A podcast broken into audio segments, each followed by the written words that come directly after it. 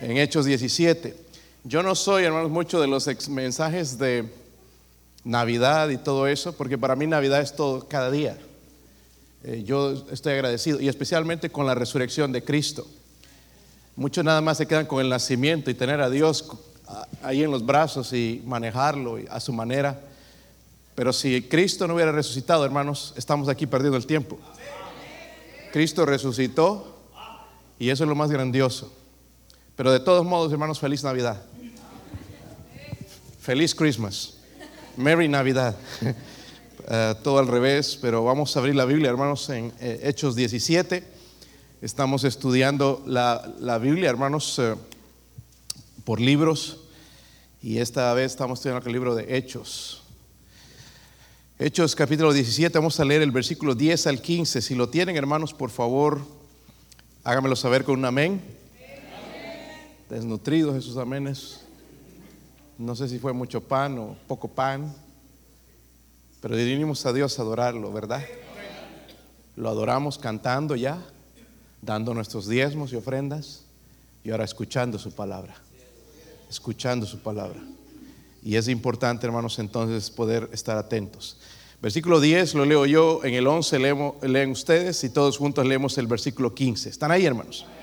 Inmediatamente los hermanos enviaron de noche a Pablo y a Silas hasta Berea, y ellos habiendo llegado entraron en la sinagoga de los judíos.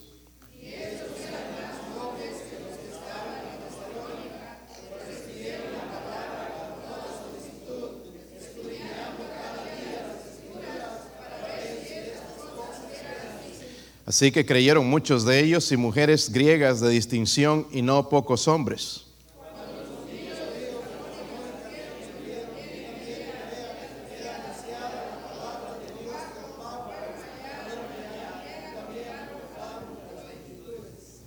Ok, todos lados están leyendo, hermanos. Vamos a... ¿Qué versículo leyeron, hermanos? Me confundieron un poco. 13. versículo 14 dice, pero inmediatamente los hermanos enviaron a Pablo que fuese hacia el mar y Silas a Timoteo se quedaron allí. Y los que se habían encargado de conducir a Pablo le llevaron a Atenas. Y habiendo recibido orden para Silas y Timoteo de que viniesen a él lo más pronto que pudiesen, salieron. Parece que van a dejar ahí entonces, ¿verdad?, a, Silas y Timoteo. Ya Lucas se había quedado en otra ciudad, pero ahora Pablo va a continuar solo a Atenas vamos a tratar de sacar un mensaje, hermanos. Espero que Dios abra su corazón. Miren, lo que va a hablar en su corazón es la palabra de Dios. Soy mejor ahorita que ponga atención a que me duerma. ¿Ok? Poner atención a la palabra de Dios y Dios va a trabajar en mi corazón. Si usted no es salvo, deje que Dios abra su corazón, responda al mensaje y a la venida, a la invitación. Venga, entréguese a Cristo, entregue su vida eh, todos necesitamos a Cristo para ser salvos. Vamos a orar. Padre, le ruego, Señor, en esta mañana, Dios mío, por su presencia. Oro, ayuda a este siervo inútil, Dios mío, a predicar su palabra, a enseñarla con autoridad, con poder de lo alto. Señor, gracias por ah, hablarme a mí a través de este mensaje. Ruego, Señor, que también pueda ser de bendición a mis hermanos. Únjalos de su espíritu, Señor. Oro, Padre, por aquellos que no son salvos, que usted pueda darles la convicción hoy por medio del Espíritu Santo de la necesidad urgente de la salvación. Ruego, Señor, por su ayuda, su bendición, Padre, oro por su presencia en este lugar. Bendíganos, Señor, en el nombre de Jesucristo se lo pido. Amén. Pueden sentarse, hermanos. Quiero comenzar, hermanos, con una pregunta.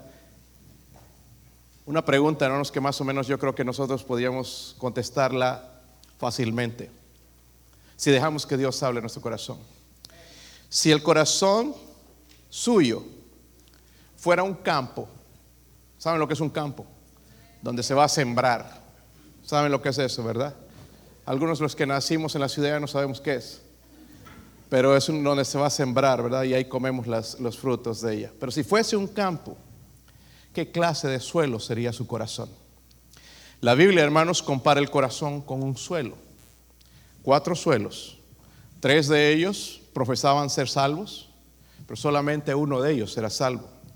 Primeramente habla en la eh, parábola del sembrador. A propósito, la semilla es la palabra de Dios.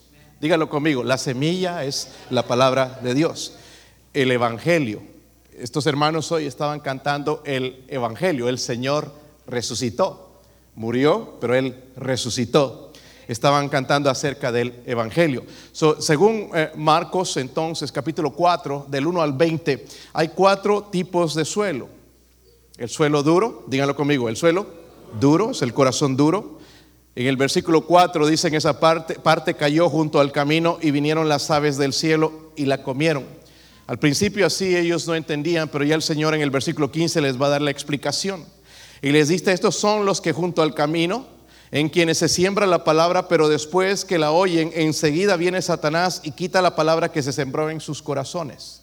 Tú podrías estar aquí escuchando la palabra de Dios, endureces tu corazón, va a entrar por aquí, va a salir por aquí, la palabra no se va a quedar ahí, va a venir el diablo y la va a robar. Ese es el suelo duro.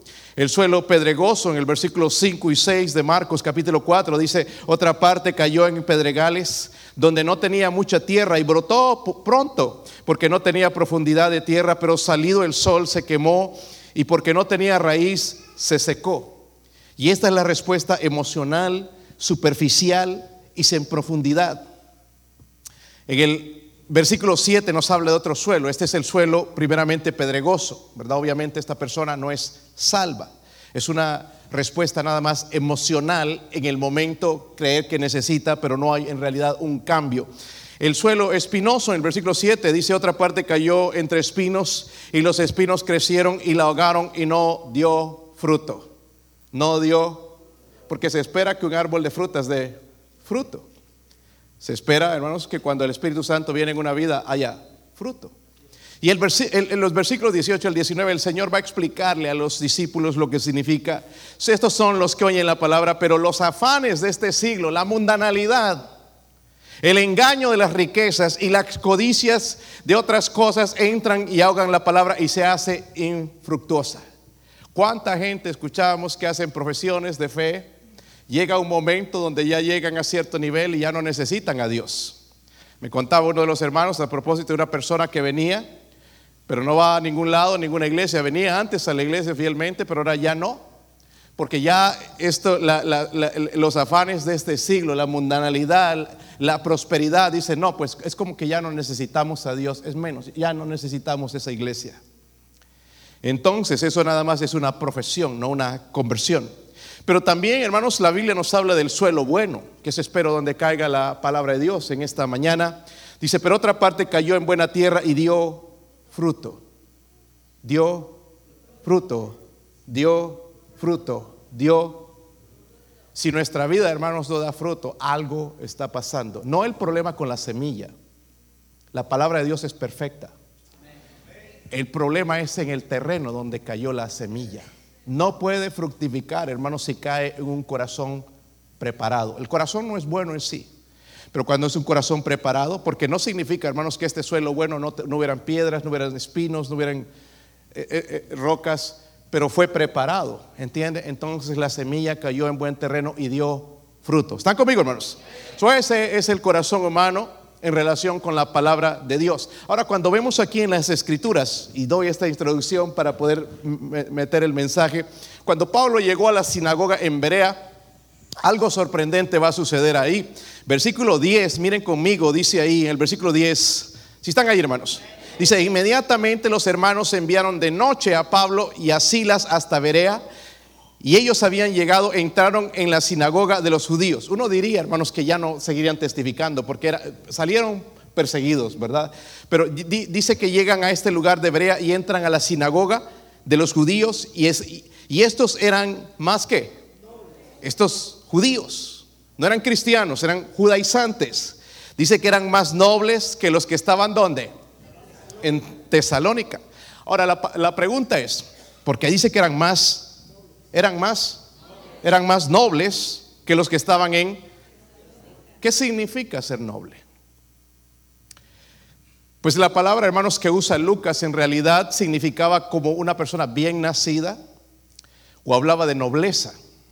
Pero con el tiempo esa palabra, hermanos, llegó a significar aquellas personas con un espíritu generoso, con un espíritu generoso. Pero también una persona que tiene una mente abierta hacia la verdad. Dice una mente abierta hacia la, no hacia la inmundicia, sino hacia la En este caso, la palabra de Dios, y Dios por eso usa ahí para inspirar al, al autor del libro de Hechos, Lucas, en este caso, a usar la palabra nobles. Esto venía de parte de Dios. Por lo tanto, entonces dice, los de Berea fueron llamados nobles. ¿Por qué? Porque escucharon la predicación del Evangelio y sus corazones fueron abiertos. ¿Por qué? Porque buscaban a Dios y su verdad. Buscaban a Dios y su verdad. Hermanos, qué contraste con la gente de hoy.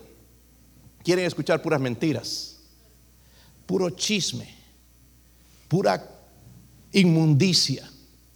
Pero esta gente, hermanos, querían escuchar la palabra de Dios. Es por eso, hermanos, cuando cada vez que se abren las escrituras, la persona noble está dispuesta. ¿Qué van a decir? Voy a escuchar. No se duerme, no se aburre, sino que va a escuchar la palabra de... Ahora, soy honesto que a veces los predicadores somos bien aburridos y podemos hacer dormir la gente. Pero si, si, si yo pusiese un poquito de atención, quizás a veces el problema no es con el predicador, sino con, conmigo mismo que no estoy poniendo atención a la predicación de la palabra de Dios, porque esto va a obrar en mi corazón. Ahora, volviendo, hermanos, a recordar un poquito, el segundo, estamos en el segundo viaje misionero de Pablo, ¿verdad? ¿Recuerdan eso? Y podemos ver, hermanos, el efecto que produce la palabra de Dios. Primeramente, cuando estuvo en Tesalónica, ¿recuerdan que se resistieron a la palabra de Dios? Se resistieron, ¿verdad? No, no, no, algunos, uno que otro aceptó, pero se resistieron mayormente, dice el, el versículo 4, ahí mismo y algunos de ellos, dice, algunos de ellos nada más creyeron, eran un poquito. Luego en Berea, aquí estamos en Berea ahora. ¿Dónde estamos ahora? Hoy. En Berea, pasamos ya por Tesalónica, ahora estamos en Berea. Dice, así que creyeron, el versículo 12, miren, miren conmigo. Así que creyeron que muchos, ¿ven la diferencia? Muchos de ellos. Saben, hermanos, cuando nosotros llegamos a, nuestros países, cuando predicamos la palabra de Dios, muchas personas creen. Pero cuando predicamos el Evangelio aquí, muy pocas personas creen. Algo está pasando. Quizás ellos son más nobles, ¿verdad? Eh, eh, luego, en el versículo 32, Pablo va a llegar y, y la próxima semana, si el Señor permite, vamos a hablar de esto. Versículo 32, pero cuando oyeron lo de la resurrección, estos son los de Atenas, de los muertos unos sé qué. ¿Saben que hay gente que se burla de la palabra de Dios?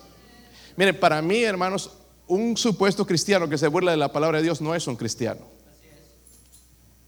No es un cristiano. Porque tú no te puedes burlar de la palabra de Dios. Puedes ah, quizás ser incrédulo, pero no burlarte de la palabra de Puedes desobedecerla, pero no burlarte de la palabra de Dios. Pero vamos a quedarnos en Berea. ¿Dónde estamos entonces? En Berea el Evangelio fue recibido. Y hermanos, esto es un ejemplo para nosotros de cómo debemos abordar la predicación cada vez que se abren las escrituras, cómo debemos abordar como cristianos a la predicación de la palabra de Dios. Cuando llegó Pablo entonces a Berea, ¿dónde fue? A la sinagoga, ¿verdad? Y comenzó a predicar el Evangelio como había hecho en Tesalónica abrió las escrituras, eh, es decir, el Antiguo Testamento, mostrar el Mesías, el Cristo, que iba a morir en la cruz, que iba a resucitar, y empezó a dialogar igual como, con los de Berea, como lo hizo con los de Tesalónica, demostrándole que las escrituras habían prometido sobre el Mesías y que esas, esa promesa, promesa se estaba cumpliendo en Jesús, al que habían rechazado. Pablo declaró que Jesús murió y resucitó según las escrituras y fue visto no solamente por los apóstoles, sino, dice las escrituras, por 500 personas. Estos son testigos, ¿verdad? Si alguien lo ve y pues nadie sabe, pero ah, no eran solamente los discípulos, los apóstoles, sino también 500 personas que vieron, ¿verdad? Con sus propios ojos que Cristo resucitó. Y como cantaban ellos, hermanos, nosotros servimos a un Dios vivo. No servimos a un Dios muerto. Nosotros no servimos a María, que ya murió. Nosotros no servimos a Buda, que ya murió. No servimos a José Smith, que ya murió. No servimos a un papa, que van a morir también. Servimos al Dios vivo y su nombre es Jesucristo. Es Jesucristo. Él, él es Dios. Y el mismo Jesús, hermanos, había predicado estas cosas en los evangelios también. ¿Verdad? Cuando él llegó a una de las sinagogas en Nazaret se puso de pie y leyó el Salmo, eh, perdón, Isaías 61. Ellos no tenían la Biblia completa, pero tenían el libro de, Isaías y tenían los rollos ahí, los encadenaban para que no se los robaba. No había las escrituras como las tenemos hoy, no había acceso a eso. Mira, a nosotros nos da vergüenza traer la Biblia a la, iglesia. Esta gente hubiera deseado tener la Biblia. No podía tenerla nada más que tú tengas dinero. Oye, hermanos, tú puedes encontrar una Biblia desde 10 dólares, yo creo, dependiendo del bolsillo, hasta 100, 200, dependiendo de lo que tú quieres. Pero algunos de nosotros tenemos dos o tres Biblias en casa, ¿sí o no? ¿Sí o no? Pero en ese momento no, tenías que ir a la sinagoga, iban a leer las escrituras, la gente estaba todo el día. Mi esposa fue a una sinagoga, se estaba por convertir al judaísmo, estoy bromeando, pero en parte de su eh, asignación fue a una sinagoga en Knoxville. Y parte de todo el día, hermanos, se pasan leyendo las escrituras. Algunos de ustedes estarían ahí. ¿Qué está diciendo? ¿Se aburrirían? Porque es pura lectura pero leer la palabra de Dios. Pero déjenme decir una cosa, hermanos, la palabra de Dios tiene poder. Cuando le pongo el sentido. De por sí nada más, ay, me parece aburrido. Si tuviera dibujitos, pues sería otra cosa. Pero la palabra de Dios tiene poder. La palabra de Dios transforma. Transforma. Y el Señor Jesús entonces en Lucas 4, versículo 16 nos va a contar que Él va a abrir las escrituras allí en las sinagogas y va a empezar a leer, dice, el Espíritu del Señor está sobre mí por cuanto me ha ungido para dar buenas nuevas a los pobres. Y esos pobres espirituales somos nosotros. Y vino a traer buenas nuevas. Y es exactamente lo que es la Navidad. Él vino a traer buenas noticias de salvación. Pero dice ahí, me ha enviado a sanar a los quebrantados de corazón. Nuestros corazones están quebrantados por el pecado. Dice que Él vino a sanar a los quebrantados de corazón, a pregonar libertad a los cautivos. Nosotros éramos esclavos del pecado, esclavos del mundo, ¿verdad? Pero dice, vino a libertad a los cautivos y vista a los ciegos. Estábamos ciegos hace un tiempo. él dice que vino a dar vista a los ciegos, a poner en libertad a los oprimidos, a predicar el año agradable del Señor y enrollando el libro. Miren, enrolló el libro, lo dio al ministro y se sentó. Y los ojos de todos en la sinagoga estaban fijos en él y comenzó a decirles, hoy se ha cumplido esta escritura delante de vosotros. Miren, lo que Jesús estaba declarando es esto. Este ungido del que habló el profeta Isaías, ese Mesías del que estaba Isaías, está aquí delante, al frente de ustedes. Qué privilegio, hermanos. Tuvieron esa gente, ¿sí o no? Tener al mismo Mesías enfrente. Pastor, si yo tendría esa oportunidad, creería. Eh, usted tiene las escrituras al frente de usted. Tenemos a Dios, la escritura fue inspirada por Dios. Luego Pablo, hermanos, a concluir la predicación pidiendo a los oyentes, y es lo que deberías hacer tú si no eres salvo, que se arrepintieran y creyeran en el Mesías, en Jesucristo, porque hay mucha gente que todavía no sé, que siguen pensando que van a encontrar la salvación por suerte, o que Dios al final les va a dar la oportunidad, o que después de que se mueran le va a dar pena, pero si tú mueres sin Cristo, el destino final del hombre es el infierno, y punto. Hay que arrepentirse y creer en el Mesías. Es lo que hizo el ladrón en la cruz. Cuando dijo, Señor, acuérdate de mí cuando vengas en tu reino. Y el Señor le dijo, de cierto te digo que hoy estarás conmigo en el paraíso. So, este mensaje fue el, el, mensaje de salvación que predicó Pablo. Y hermanos, y sigue siendo el mensaje de salvación para nosotros hoy. Y si escuchamos otros mensajes aguados y que tú tienes que ser eh, salvo por tus obras y ser miembro de una iglesia, esto no está en las escrituras. Ese es mensaje de hombres, no es mensaje de Dios. Amén. Hay una persona me dijo el otro día que ella creía que todos iban a ser salvos, que Dios en su misericordia iba a salvar a todos. Pero honestamente, si abre las escrituras, eso no es lo que dice la Biblia. La salvación es para todo aquel que cree. ¿Está conmigo, hermanos? Solo Jesucristo puede perdonar los pecados. Déjenme preguntarles una cosa. ¿Cuántos de ustedes podrían dar gloria a Dios en esta mañana que sus pecados han sido perdonados? Qué glorioso, ¿verdad? Es como tener una deuda, hermanos, y que alguien te la pague, Él pagó la deuda del pecado. Ya no tenemos que, porque antes tenías que pagarla con la muerte, el infierno. Pero Él la pagó en la cruz. Él la pagó en la cruz. So, ¿Qué debo hacer entonces, pastor? Debo, debes aceptar el mensaje y arrepentirte y creer en el Señor Jesucristo. Debes aceptar el mensaje arrepintiéndote y creyéndote en Él. Pablo habló y dijo en, en Romanos 1.16, no me avergüenzo del Evangelio porque es poder de Dios. ¿Para qué? ¿Para qué? ¿Para qué, hermanos? Para salvación, dice, a todo aquel no al que no cree, no, a todo aquel que cree, al judío primeramente y también al griego. Me da, me, inspira tanto, a veces incluso yo escucho un, noticiero de Israel y los judíos pues tienen temor de Dios. Nosotros aquí no, decimos que sí, pero no. Pero los judíos tienen temor de Dios. Y ahí en el noticiero cada vez que termina este hombre, y es un perdido, pero si usted ha leído las escrituras se va a dar cuenta de lo que estoy diciendo. Cada vez que él termina las noticias dice, oren por la paz en Jerusalén, por la salvación de Israel. Ni sabe lo que está pidiendo. Pero ¿sabe dónde está eso? En las escrituras. Y yo todos los días, todos los días, todos los días, todos los días oro por la paz en Jerusalén. Porque ¿sabes cuándo va a venir la paz?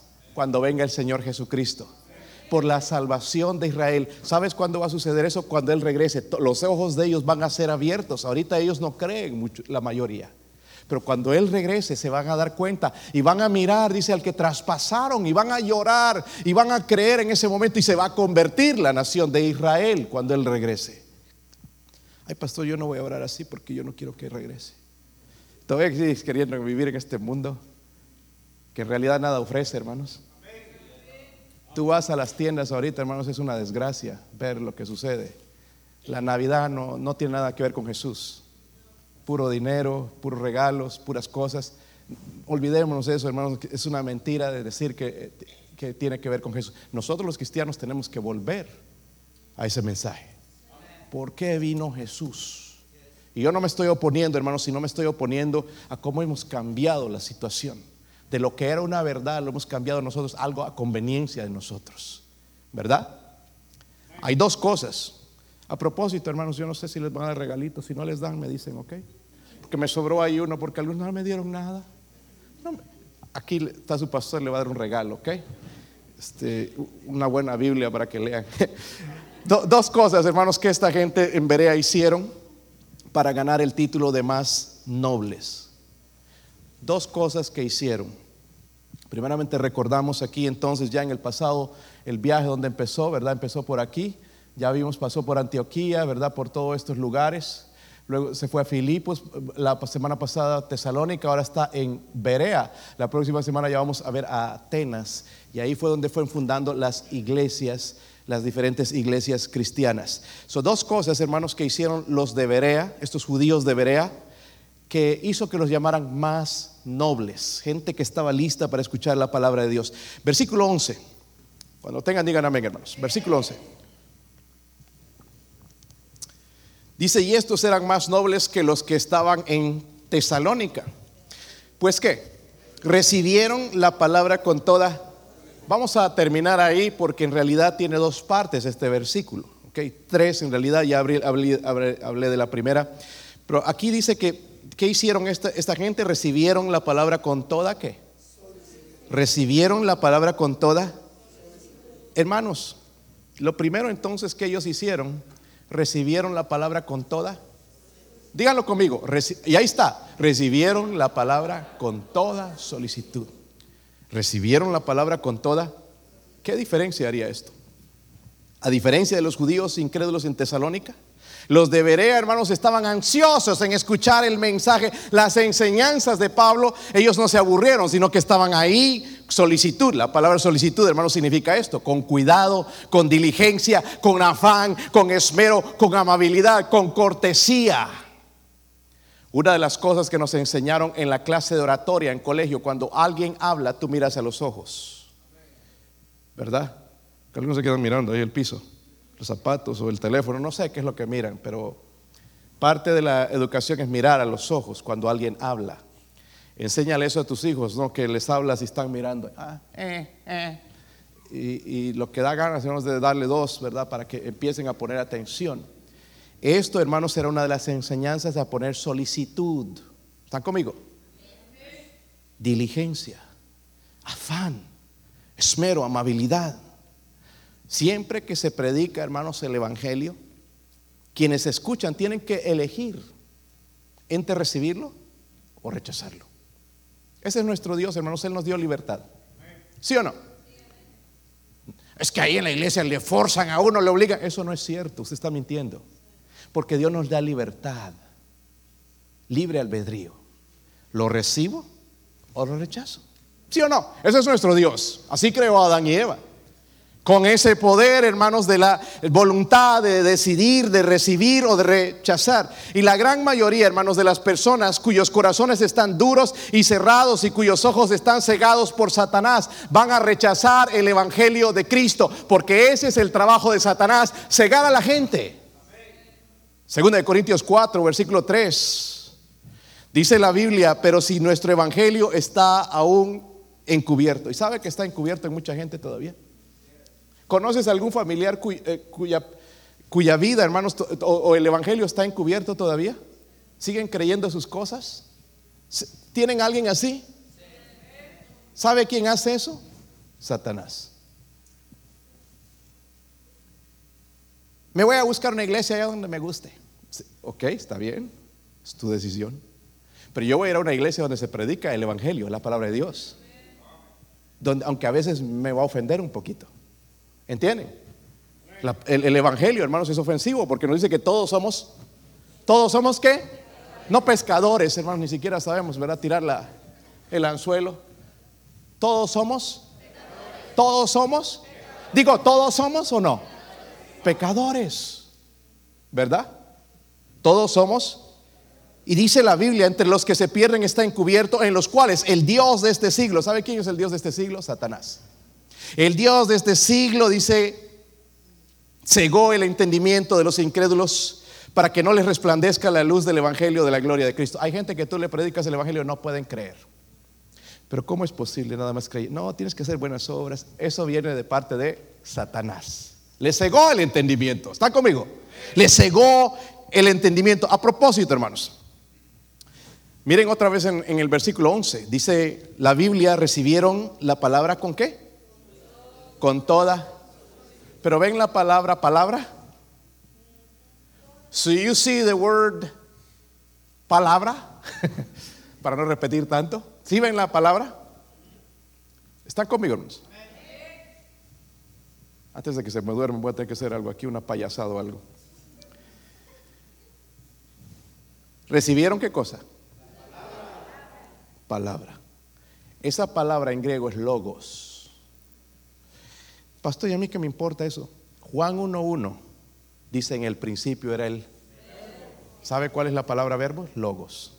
En el principio era el logos y el logos era con Dios y el logos era Dios. Qué importante. en otras palabras, pastor, ¿qué está diciendo? Aceptar el mensaje de salvación significa aceptar a Jesucristo. ¿Están conmigo, hermanos? Aceptar el mensaje de salvación significa aceptar a Cristo como el Mesías, como el Salvador y el Señor. Hermanos, porque Él es el Señor de señores. Tú crees ser el Señor en tu casa, pero el Señor de señores es Dios, es Jesucristo. En 2 de Tesalonicenses 2:13 Pablo le dice a los tesalonicenses, por lo cual también nosotros sin cesar, mejor si buscan eso, hermanos, porque no quiero yo hablar sin, que usted lo vea con sus propios ojos. Los que no están familiarizados con la Biblia, segunda de Tesalonicenses, primera de Tesalonicenses, ¿ok? Está antes de segunda. Pastor, no me ayuda mucho eso. Bueno, el índice.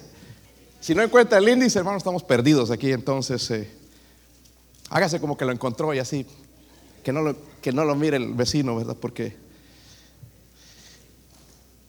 Primera Tesalonicenses 2.13 Dice, por lo cual también nosotros sin cesar damos gracias a Dios. Ojalá que así sería nuestra iglesia, hermanos. De que cuando recibisteis qué cosa? La palabra de Dios que oísteis de nosotros, la recibisteis no como palabras de hombres, sino según es verdad la palabra de... Miren, hermanos, este, ¿qué cambio haría si nosotros haríamos eso en cada servicio?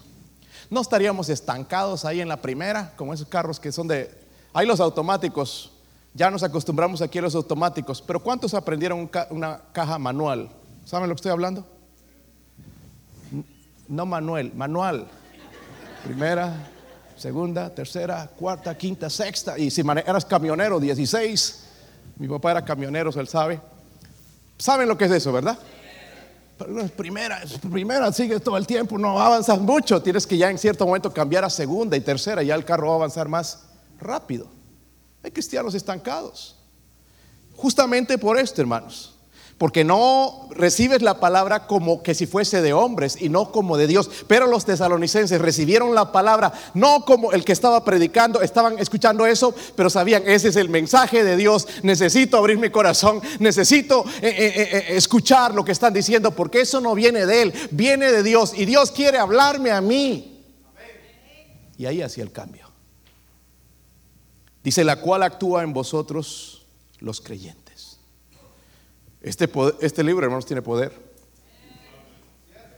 Tiene poder. Si no está transformando tu vida, hay, hay unos problemas que puede estar pasando. Número uno, o no eres salvo, o no estás meditando en la palabra de Dios. Porque este libro va a cambiar nuestra manera de ser. Es poderoso. Y vivimos en la época, hermanos, en la que la gran mayoría de gente se deleita en, el, en la inmundicia. ¿Sabe qué es lo que prefiere la gente en estos días? Estar en el YouTube. Vi un mensaje, qué tremendo mensaje. Y a veces, hermano, me han enviado mensajes que escuchan y no tienen nada de bíblico. Predicado, ahí dando duro a la gente y todo, y cosas que suenan bien, pero no tienen nada de la palabra de Dios. Y nosotros tenemos, hermanos, que acostumbrarnos a ver, cuando se abren las escrituras, a escuchar la palabra de Dios, porque eso es lo que me va a cambiar. La inmundicia es fácil abrir, hermanos, un, tablet y mirar o un televisor y ver películas, hermanos, con inmundicia, con, lo que nosotros no quisiéramos en nuestro hogar, pero le damos bienvenida a eso, pero no a la palabra de Dios. En el mundo hoy que vivimos, a lo malo se le dice bueno y a lo bueno se le dice malo. ¿Se han dado cuenta? Ay, ¿qué tiene de malo eso? Pues vamos a las escrituras. Hay un versículo que termina con todas esas problemas. Vosotros sois templo del Espíritu Santo. Si Dios vive en mi vida, hermanos, no es justo que yo le haga, hermanos, viviendo, viviendo una vida inmundicia. ¿Por qué? Porque Él vive dentro de, de mí. ¿Entiende? En el mundo de hoy, hermanos, a lo bueno se le dice malo y a lo malo se le dice bueno los bereanos fueron llamados nobles porque escucharon la predicación del Evangelio. Verá, sus corazones estaban abiertos, estaban buscando la verdad, estaban abiertos sus corazones. So, déjeme hacerle dos preguntas. ¿Ha recibido la palabra de Dios? El Evangelio. Pero escuchen, dice que lo, lo recibieron con qué? ¿Con qué, hermanos? Solicitud. Yo veo a veces, hermano, entre nosotros nos aburrimos. Así, y así le hacen para que no lo mire yo, te está mirando la hora. ¿Por qué no tienes temor del que mira desde el cielo? Con el teléfono escondido a veces. ¿Por qué no temes al que está en el cielo? Yo soy un ser humano como usted, pecador, salvado por la gracia de Dios. ¿Ha recibido la palabra de Dios, el Evangelio con solicitud. quiere decir que para ser salvo yo tengo que poner solicitud al Evangelio. ¿Verdad? Otra pregunta. ¿Podría ser llamado noble? Porque dice que estos debería se les llamó nobles. No porque eran gente mejor que la otra, sino porque estaban dispuestos a escuchar la verdad. ¿Podría ser llamado noble hoy en día? Pastor, yo prefiero los chismes. Bueno, las carnes somos así, ¿verdad? Nos, nos gusta, y especialmente escuchar cuando a alguien le va mal, alguien que les cae gordo. Ahí está, yo sabía, yo sabía que le iba a caer. ¿Qué sabemos? Nosotros no sabemos nada. Mejor, hermanos, abramos nuestro corazón con solicitud a la palabra de Dios. Quizás de esa manera, primeramente, si usted no es salvo, venir a los pies de Jesucristo. Volvamos al versículo 11 otra vez.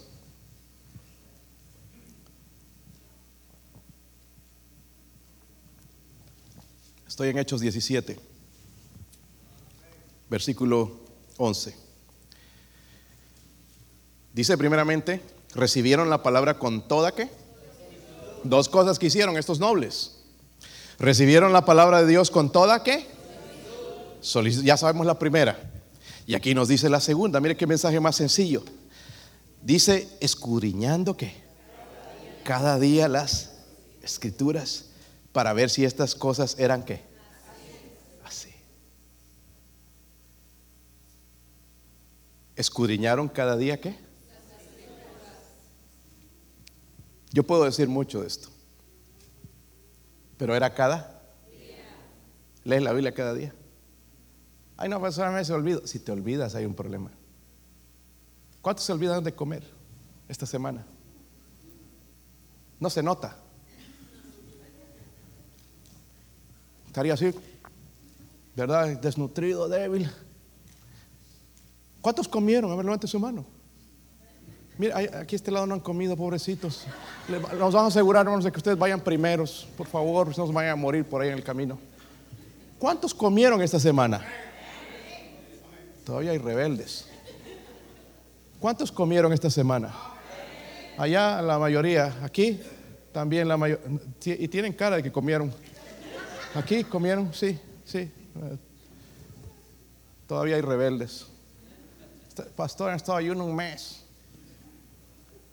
¿Qué pasa cuando no comes? Es que, miren, no sabemos porque nosotros no dejamos de comer. El exceso comemos. ¿Sí o no? No, aquí ese refrigerador, hay que cambiar los sellos después porque si sale todo el frío, abrirlo 20 veces al día, cada uno de los que viven en la casa. Si no comes, te debilitas. So, necesitamos alimento todos los. ¿Sabe? Yo necesito mi café todos los días.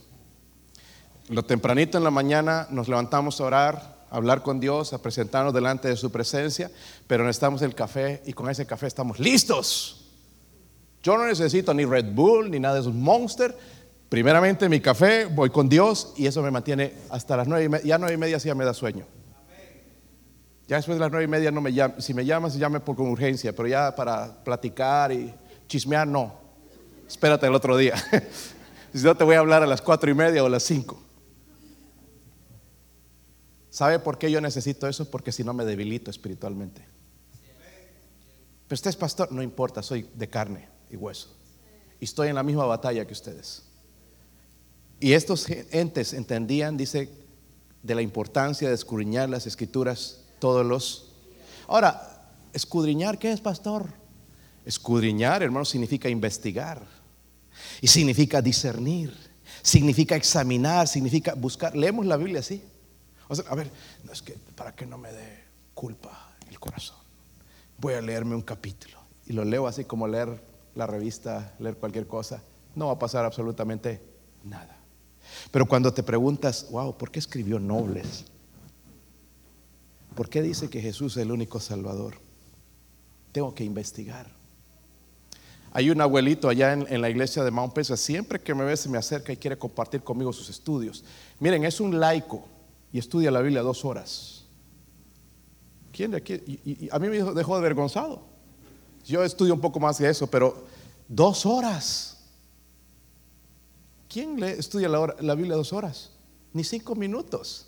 Dice, mira, me, bajé esta, eh, porque ahora con la facilidad todo, y él, y él es abuelito, pero ya aprendió a usar una aplicación donde puede ver las definiciones de las palabras. Y puede, pero mira esta palabra y me, pasa por el versículo, uh, tiene sentido. Y yo ni siquiera lo había visto. Entonces vengo con lo que él me dice y aquí les predico el mensaje. Eso me da ganas de ir a hablar con él siempre. Da ganas de hablar con gente así. ¿Saben por qué? Porque él tiene un mensaje para mí. Y viene de Dios, no es de él, viene de Dios. So, cuando él viene a, mí, porque, y es mayormente en los partidos, yo quiero ver el partido, pero ahí está. Trato de primero esconderme, pero ya después algo para que me comparte. y está con ganas, me está buscando ahí para ver compartir algo y yo lo puedo compartir algunos pensamientos con ustedes. Hermanos, la palabra de Dios tiene poder. Cuando la estudiamos, cuando la estudiamos. Si la leemos por leer, no va a ser ningún. los bereanos examinaban, hermanos, comparaban con las escrituras del Antiguo Testamento. ¿Será esto que está diciendo Pablo de que este Jesús que dice es el Mesías? ¿Dónde está eso? Lo vamos a buscar, lo vamos a estudiar. Se reunían, si quizás lo buscaban en la mañana, estos bereanos buscaban si Jesús era el Mesías y lo encontraron. ¿Cómo puedo saber que el único camino a la salvación es Jesús? Escudriñando las escrituras. ¿Sí o no? Es que a mí me dijeron en mi, religión, bueno, tu religión quizás te mintió, pero Dios no te va a mentir a través de la, palabra de Dios. El Señor Jesús, hermanos, le dijo a otro grupo de religiosos que eran los saduceos, ¿recuerdan de ellos? No creían en la resurrección. En Mateo 22, 29 le dice, vosotros y son, son religiosos, supuestamente saben las escrituras, le dice, erráis ignorando las escrituras y el poder de Dios. Van juntos. Erráis. Estás cometiendo errores al ignorar. Hermanos, no seamos ignorantes de la palabra de Dios. Hemos pecado por ignorancia. ¿Sabe que el mundo nos ve como ignorantes a veces? Porque no sabemos usar la palabra de Dios. Pero si supiéramos usar la palabra de Dios, no van a decir, wow, no, suena bien. Yo escuché a un ingeniero una vez me dijo, wow, todo lo que dices, un ingeniero que eh, eh, allá en, las universidades están llenados de, la evolución y todo eso. Wow, eso que dices nunca lo había escuchado. Que se queden así cuando les abres las escrituras. ¿Entiendes? No que, ah, es ridículo. Saber mostrar con las escrituras, hermanos, que Jesús es el Mesías. Y vemos, hermanos, los de Berea no le daban ojeada rápida como nosotros le damos, ¿verdad? Así, ya, ya, tengo que ir a trabajar y ya 15 minutos, ya me eché una oración y también la palabra de Dios, ya voy, voy contento. Saque algo de las escrituras. Yo tengo un plan para mí. Si usted lo quiere, quieres tener un plan, porque yo quiero comenzar el año, hermanos, si el Señor me da entrada, porque por ahí muero este año, ¿verdad? Antes de entrar. Pero si me da entrada el próximo año, quiero tener un plan para, para esa lucha espiritual. Si tengo un plan, es como, por ejemplo, hermanos, que empieza una guerra. Vemos la guerra ahorita de Israel con los palestinos, con los Hamas, no es con los palestinos, es con los Hamas. ¿Ven esa guerra? ¿Han escuchado de ella? ¿Sí? ¿Han escuchado? ¿Cuántos han escuchado? Aquí no escuchan nada, ¿no? ¿Te imaginas hacer una guerra, hermanos, sin empezar, sin un plan? Vamos a meternos por allá y, y saben que los Hamas tenían túneles. Entonces los hubieran acabado rapadito porque ellos se escondían en los túneles, pero ahora se los inundaron, algunos de ellos. Entonces ya no pueden meterse ahí. Los judíos tenían un plan, vamos a atacar así. Y los van a acabar, si los dejan, los van a acabar jamás. Son gente muy inteligente. Están planificando, están esto, vamos a esta, estrategia. Ellos están aquí, tienen estas armas aquí, vamos, vamos a ir así. ¿Tienes una estrategia para el próximo año para luchar contra Satanás? Preparemos un plan, hermanos. ¿Está conmigo? Preparemos un plan. Yo te puedo ayudar a preparar un plan si tú quieres para que el próximo año puedas crecer espiritualmente si tú ya eres salvo. So, vemos los de Berea, hermanos, no le daban una, eh, una ojeada rápida a la Biblia, sino que la leían, dice, todos los días. Ellos, ellos pensaban esto, vale la pena. ¿Cuántos piensan esto de leer la Biblia todos los días, escudriñarla? Vale la pena, ¿verdad, hermanos? Vale la pena nos va cambiando, nos va limpiando, nos va quitando los sinvergüenza, nos va ayudando a crecer, nos va ayudando a conocer a nuestro Salvador. Aumenta nuestra fe, ya no estamos confiados en los hombres, estamos confiados en Dios. Aprendemos a conocer lo que es la fe verdadera, si no estamos hablando de fe que ni siquiera conocemos. Porque cuando vienen los problemas ahí nos damos cuenta dónde está nuestra fe. En el hombre, en el dinero o en Dios. Es así, hermanos. Y en algún momento vamos a llegar a ese punto. Nosotros, en esta iglesia, hermanos, es una iglesia fundamental. Es decir, que nosotros creemos en la inspiración de las escrituras. Es nuestro fundamento, es nuestra autoridad, las escrituras. So, nosotros aquí también creemos, hermanos, cuando el predicador habla, yo debo tener mi Biblia. Para ver, a ver lo que dice el predicador, ¿es cierto? Sí, aquí está. Y después me lo voy a anotar, quizás si voy a estudiar a la casa, ¿verdad? Para ver si es cierto. Si el mensaje del predicador, hermanos, se, alinea con las escrituras, es ahí entonces donde debo obedecerlo. ¿Están conmigo? Muchas iglesias están predicando sus preferencias y no la palabra de Dios. Pero si yo puedo comparar eso, lo que está diciendo con la palabra de Dios, ah, sí, es cierto, tengo que comenzar a practicarlo. Como por ejemplo, hermanos, el venir a la iglesia no es que yo me lo inventé, ¿verdad? ¿Dónde está escrito? Ya saben, miren, hay hermanos que ya saben, otros, sí, dice eso, yo no sabía. Yo pensé que era invento de los bautistas. No dejando de congregarnos como algunos, hasta se hace costumbre ya no venir. Pero cuando se alinea con las escrituras, debo obedecerlo. Y es ahí donde va a empezar a, trabajar. So, gran parte, hermanos, del cristianismo moderno, hermanos, se ha vuelto ignorante. Nada más se dejan guiar por las emociones. ¿Saben? Por eso hay iglesias que tienen conciertos de rock, rap. El otro día estábamos en una, un partido de los muchachos y esta es una iglesia que tiene una escuela y hay a las mujeres con faldas, pero con rap cristiano. Todo mal. ¿Qué tiene que ver el rap con Cristo? Nada, es música del diablo. ¿Está conmigo? Perdóneme que se ofenda, pero es música del diablo. Y, parece que un perro está ahí enfermo. Y, ella le dice ¿qué dice la letra? Porque yo no le ni ella le entendía. Eso no glorifica a Dios. Todo, todo torcidos están, hermanos. Por un lado, con el extremismo, ¿verdad? Y, nada, nada que ver, ¿verdad? Eh, ignorantes de las escrituras. Ellos según hablan en lenguas en sus servicios y se desmayan y todo eso por emociones. Okay, emocional, todo emocional, pero no obedecer a la palabra de Dios. Eh, Jesús dijo esto en Juan 5:39. Ábranlo, hermanos, y subrayelo. Y este es un mandamiento.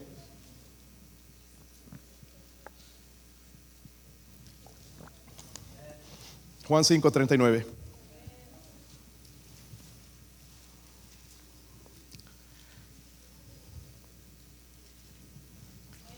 escudriñarlas. Eso es un mandamiento, ¿verdad? Está imperativo. Escudriñarlas, y esto es constantemente, ¿ok? Escudriñar las escrituras porque a vosotros os parece que en ellas tenéis que. Miren, hay cristianos que no saben, no tienen seguridad en la vida eterna porque no leen las escrituras. Y dicen, ellas aparece que la vida eterna es algo real, es para siempre, ¿verdad? Y ellas son las que dan testimonio de, ¿quieres conocer a Jesús? Es a través de las escrituras. ¿Están conmigo, hermanos? A través de las escrituras. Ahora, versículo 12, volviendo. Ya voy a terminar, hermanos, por favor, no se muevan, me ponen nervioso. Tanta gente que se mueve. Este, versículo 12.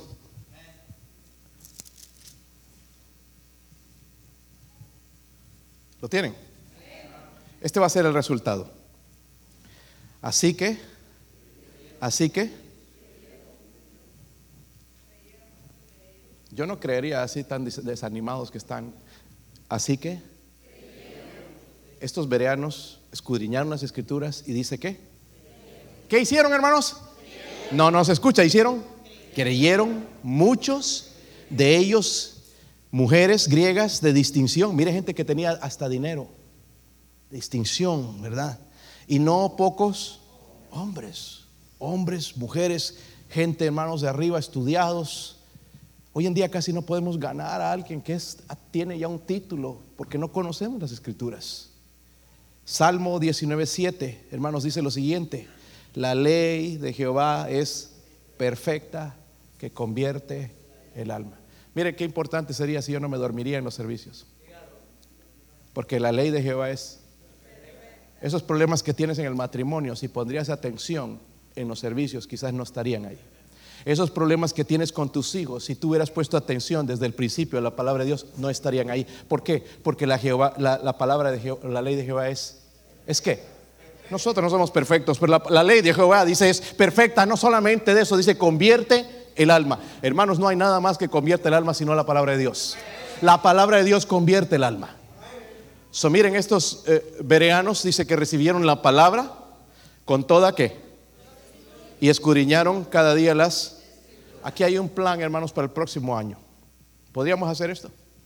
Levante la mano derecha todos. Todos. Incluso los rebeldes. Levante la mano derecha. Digan así. Me comprometo el próximo año de leer la Biblia todos los días. Si no lo hago así, que me parte un rayo. Eso le dice a los jóvenes, hoy se comprometieron y cayeron. Este, pero ellos lo hicieron. Pero algunos aquí no lo hicieron. Recibieron la palabra con toda. Escudriñaron las escrituras, dice, cada día. ¿So ven, hermanos, la importancia de ejercitar nuestra mente para Dios? ¿Ven la importancia que es? Lo importante que es conocer, comprender la palabra de Dios, hermanos, como los bereanos, escudriñar, cambia, transforma nuestra vida y nuestro corazón. So, vemos aquí entonces la práctica de los antiguos bereanos, hermanos, es un modelo para nosotros que debemos nosotros seguir. Nuestro tema el próximo año es crecer en la gracia, en el conocimiento de Jesús. Y esta herramienta va a ser clave en el conocimiento de Dios.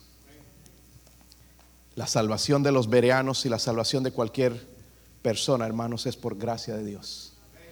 En el versículo 12 dice lo siguiente, pónganse de pie, lo vamos a leer juntos, puestos de pie. Mi esposa va a tocar algo en la invitación aquí, versículo 12. ¿Están ahí? Así que creyeron muchos de ellos y mujeres griegas de distinción y no pocos hombres. Ahora, si usted no conoce a Cristo, mire, aquí hay niños, hay jóvenes, hay adultos, y yo no conozco su estado, su estado espiritual. Pero ¿sabe quién lo conoce? Usted y Dios. Y si Dios le está hablando hoy, ¿sabe qué tiene que hacer? Creer, entregarse a Cristo. Si hay dudas, venga, entréguese a Cristo. La profesión de fe, el bautismo, no te salvó.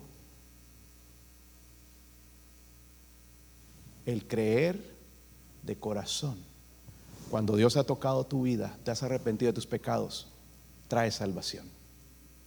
Cuando la salvación viene, el Espíritu Santo viene a nuestra vida. Cuando el Espíritu Santo viene a nuestra vida es cuando hay los frutos. Gozo, paz, el amor, el gozo y la paz, la paciencia. Y todo este fruto, hermanos, va a mostrarse en nosotros. Ya no me tienen que obligar a leer la Biblia, ya no me tienen que obligar a venir a la iglesia, ya no me tienen que obligar a orar. ¿Por qué? Porque el fruto de Dios está dentro de mí. So examine su corazón, ¿le parece? Examine su corazón en la invitación y usted tome una decisión. Nadie mirando ojos cerrados y cabeza inclinada. Nadie